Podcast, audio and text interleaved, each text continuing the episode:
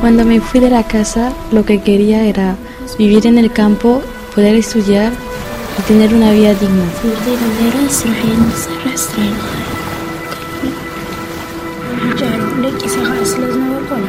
Estaba durmiendo cuando el barco se volcó, no vi nada.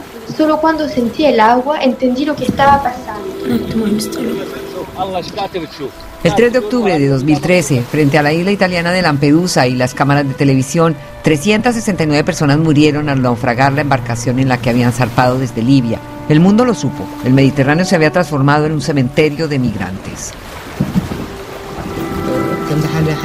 Estaba agarrado a una barra y dos personas me estaban quitando el cinturón por detrás.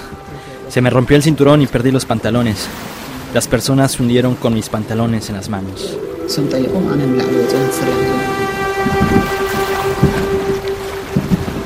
Tras el terrible naufragio, Italia puso en marcha Mare Nostrum, una operación de búsqueda y salvamento de personas en peligro en el mar. Se alcanzaron a salvar más de 150.000 vidas, pero solo un año después, ante la falta de apoyo de la Unión Europea, la operación fue reemplazada por Tritón, ya no para salvar vidas, sino para controlar las fronteras. Y en estos últimos 10 años, la multiplicación de naufragios ha convertido al Mare Nostrum en un Mare Mortum.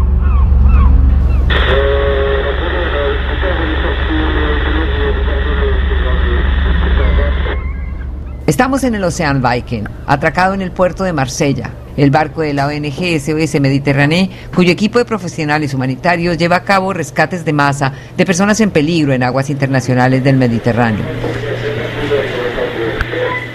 Les chiffres de mortalité n'ont jamais été aussi las cifras de mortalidad nunca habían sido tan altas desde 2017, es decir, que estamos en los niveles pico de la llamada ola migratoria.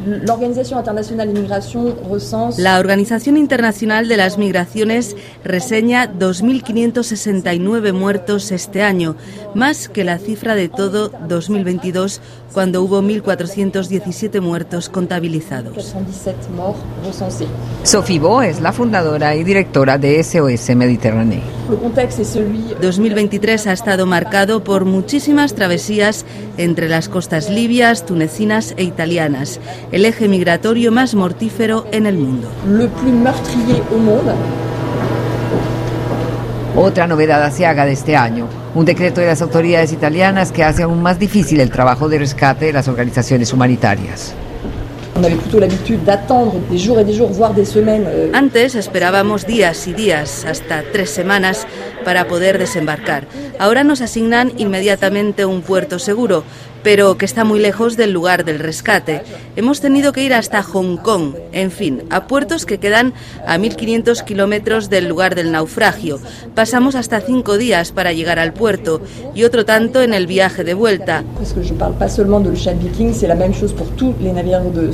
No hablo solo del Ocean Viking, sucede con todos los buques de salvamento.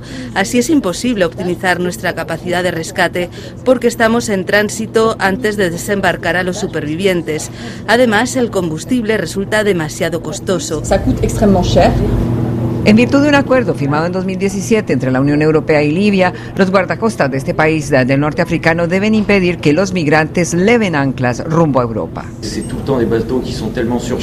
Todo el tiempo los barcos están tan sobrecargados que hay que jugar constantemente con la estabilidad de la pequeña embarcación cuando se baja una persona. El barco está siempre a punto de zozobrar. Jerome hace parte del equipo de búsqueda y rescate de SOS Mediterráneo. En los últimos meses ha codirigido las misiones de salvamento de barcazas improvisadas atestadas de hombres, mujeres y niños cuyas vidas peligran a lo largo de las costas libias. Entonces, cuando los guardacostas libios llegan con extrema rapidez, hacen olas y uno puede ver el terror en los ojos de la gente. Y no importa cuánto les digamos, que se queden sentados para mantener la gravedad. Permanezcan, permanezcan sentados, pero ellos no pueden evitar levantarse y querer saltar al agua. Y los guardacostas libios nos pasan rozando deliberadamente para formar olas, para crear el caos.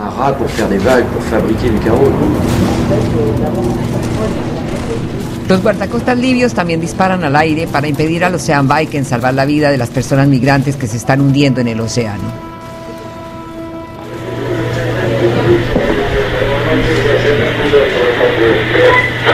Aquí en el puente de operaciones, entre radares y cartas de navegación, Anita coordina tanto la ruta del Ocean Viking como los rescates de migrantes en aguas internacionales del Mediterráneo. Por lo general, la manera que nos enteramos más de rescates es en copias o en emails que van siempre dirigidos a las autoridades italianas, no a nosotros. Nuestra dirección de email está en copia. Si, si tenemos la capacidad de asistir, contestamos directamente a las autoridades de que bueno, nuestro barco tiene la capacidad de asistir a estas personas en peligro y básicamente que también tenemos eh, la Cruz Roja a bordo, de que tenemos un hospital, tenemos médicos, tenemos personal capacitado y un equipo de rescate con tres lanchas rápidas. Otra manera de encontrar personas y embarcaciones en peligro es directamente usando binoculares, o sea, cuando estás en, un lugar en donde se sabe que van a haber embarcaciones en peligro, encontrarlas directamente con nuestros ojos. Tú eres marina mercante, Anita, y tuvieras podido estar en otro tipo de barco. ¿Por qué decidiste el de SOS Mediterránea para el rescate de las personas en peligro?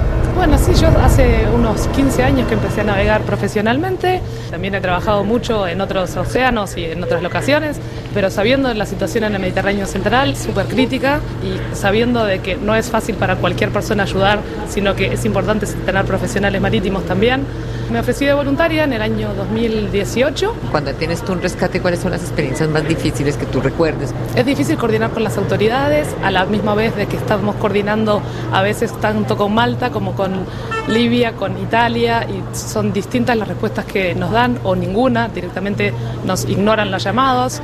Entonces la autoridad competente depende del área de rescate en donde estamos, que es su responsabilidad. Nosotros podemos prestar asistencia, pero yo lo que necesito es que me coordinen. Entonces, para mí, sentirnos ignorados y dejados en alta mar en las mismas condiciones que encontramos a las personas en peligro, es decir, bueno, no hay nadie acá que nos esté escuchando. ¿Te ha tocado los momentos en que la Guardia Libia trata de, de impedirlo o hace disparos? O... Sí, bastantes más veces de las que me gustaría. Hay como cuatro, cinco, seis diferentes tipos de guardiacostas libios, depende de la zona en la que estamos. Eh, no funciona igual si estamos eh, cerca del área de Trípoli o cerca del área de Benghazi. Entonces depende de quiénes son los actores que están en la zona, pero lo que sí sabemos es que son realmente impredecibles. Los guardacostas libios reciben formación y financiación de la Unión Europea a través de una serie de acuerdos informales firmados por el bloque con Turquía, Libia y Túnez, puertos principales de partida de los migrantes. La Unión Europea delega en países terceros el control del flujo migratorio a través de la detención y la expulsión de los migrantes más allá de las fronteras europeas. Julia Geló es jurista, defensora de derechos humanos y autora del libro Cuando la frontera se convierte en prisión. Esta política de externalización del control migratorio permite a la Unión Europea delegar gran parte del trabajo sucio en terceros países, así que las violaciones más graves de los derechos humanos se produzcan lejos de la vista en países donde, además, la mayoría de las veces ni la legislación ni el sistema judicial cumplen con los criterios mínimos de un Estado de Derecho. De esta forma, la Unión Europea y sus Estados miembros eluden todas sus obligaciones de protección de los migrantes. La Unión pretende dar una respuesta a la cuestión de la gestión de los flujos migratorios pero en realidad lo único que hace es ignorar las normas europeas y sus principios fundacionales. Vamos a ver, arriba tenemos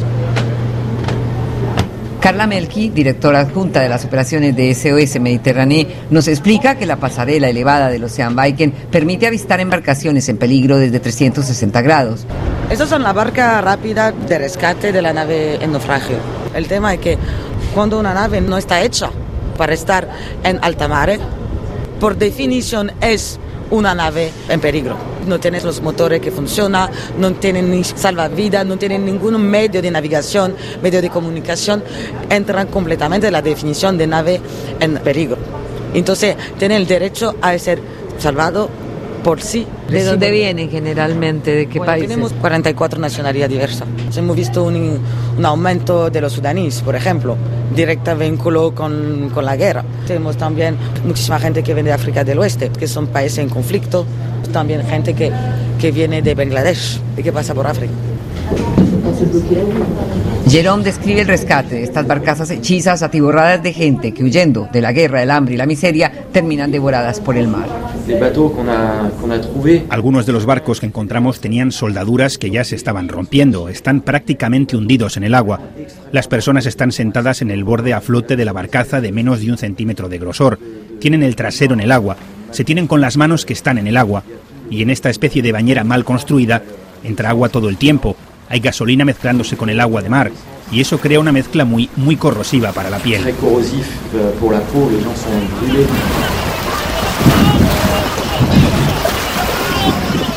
Las personas están quemadas. Los rescatistas avisan inmediatamente al equipo de recepción y médico que espera en el Ocean Viking la llegada de los sobrevivientes. Mar y salato junto con gasolina hace quemadura muy importante. Entonces, la gente tiene que ir muy rápidamente a la ducha para bloquear la quemadura que está haciendo.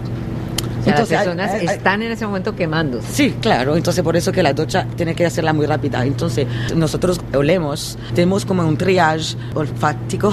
Una selección olfática. Claro, de la gente cuando huelen a gasolina. pues ustedes van oliendo uno por uno. Eso, cuando llegan, es la primera cosa que miramos. Además de un triaje medical clásico. ¿Y vienen enfermos de qué, además de eso?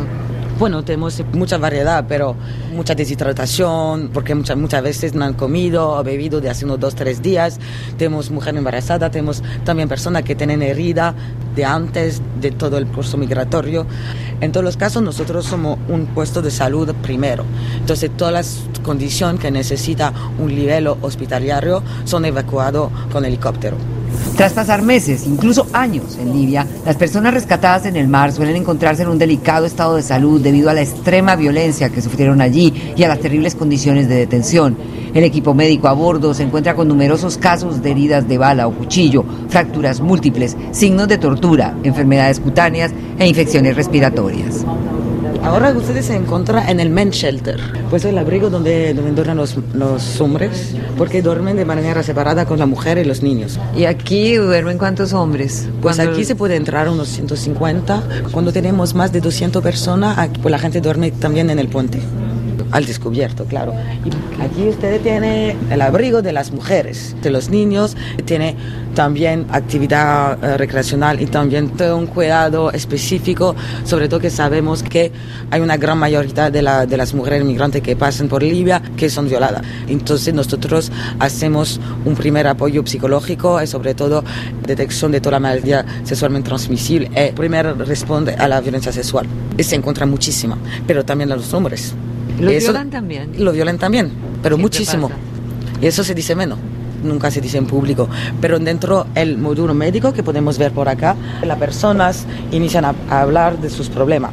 Luego el tema para nosotros es de no abrir puertas o problemáticas que no podemos resolver en la nave.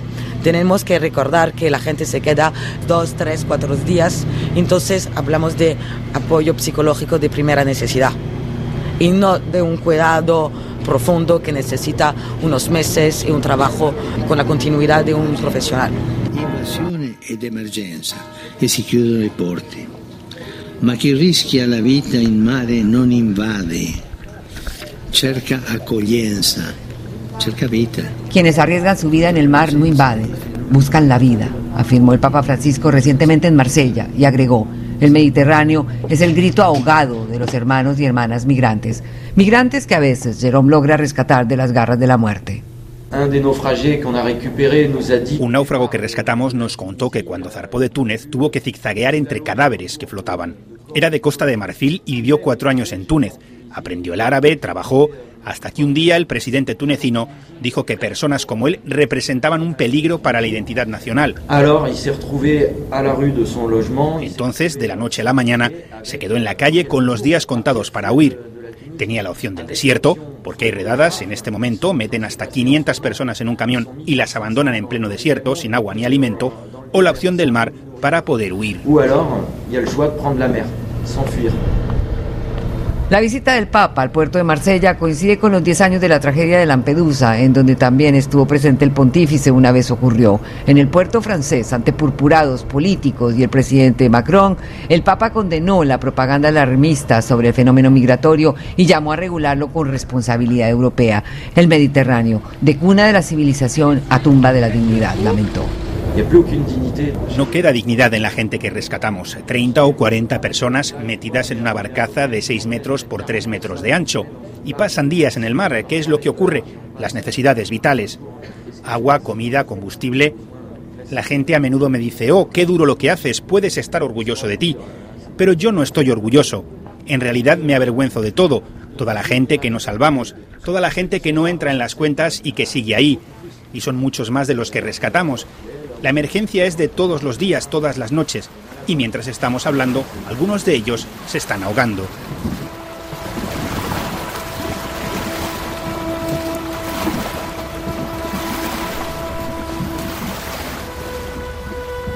Desde el Ocean Viking, en el puerto de Marsella, escucharon un reportaje de Angélica Pérez con Pierre Sanuto en la realización.